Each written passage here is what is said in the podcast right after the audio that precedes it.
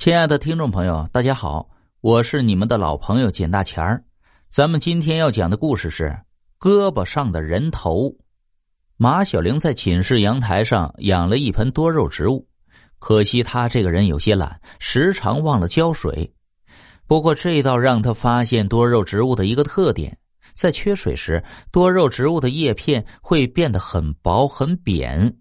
如果让它喝饱了水，整片叶子就会变得肥厚起来，看上去一掐就能掐出水来。这天，冯小玲一边想着自己减肥的事情，一边掰掉多肉植物上那些已经开始枯萎的叶子。等她回过神来，多肉植物的叶片已经差不多让她掰光了。她叹了一口气，捡出几片相对肥厚的叶片扔在花盆里，因为她知道。多肉植物只需要一片叶子就能生根发芽。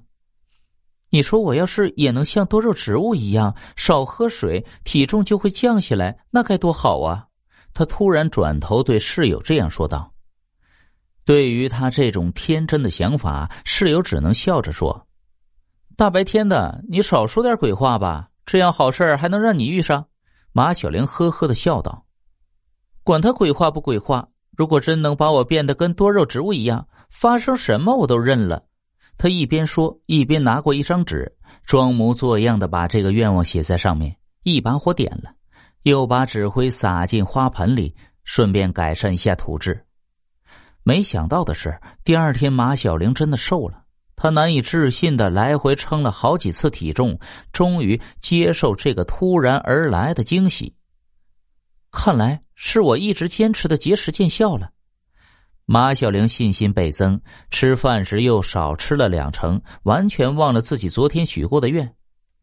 又过了几天，她的体重还在下降。马小玲觉得自己要乘胜追击，便到超市买了一台甩脂机，当着室友的面拆开包装站了上去。电源一打开，甩脂机就震动起来。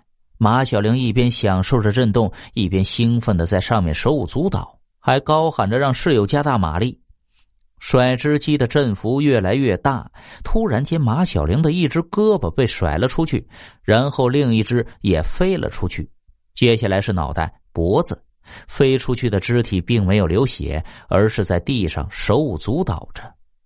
马小玲惊恐的看着地上散成一片的残肢。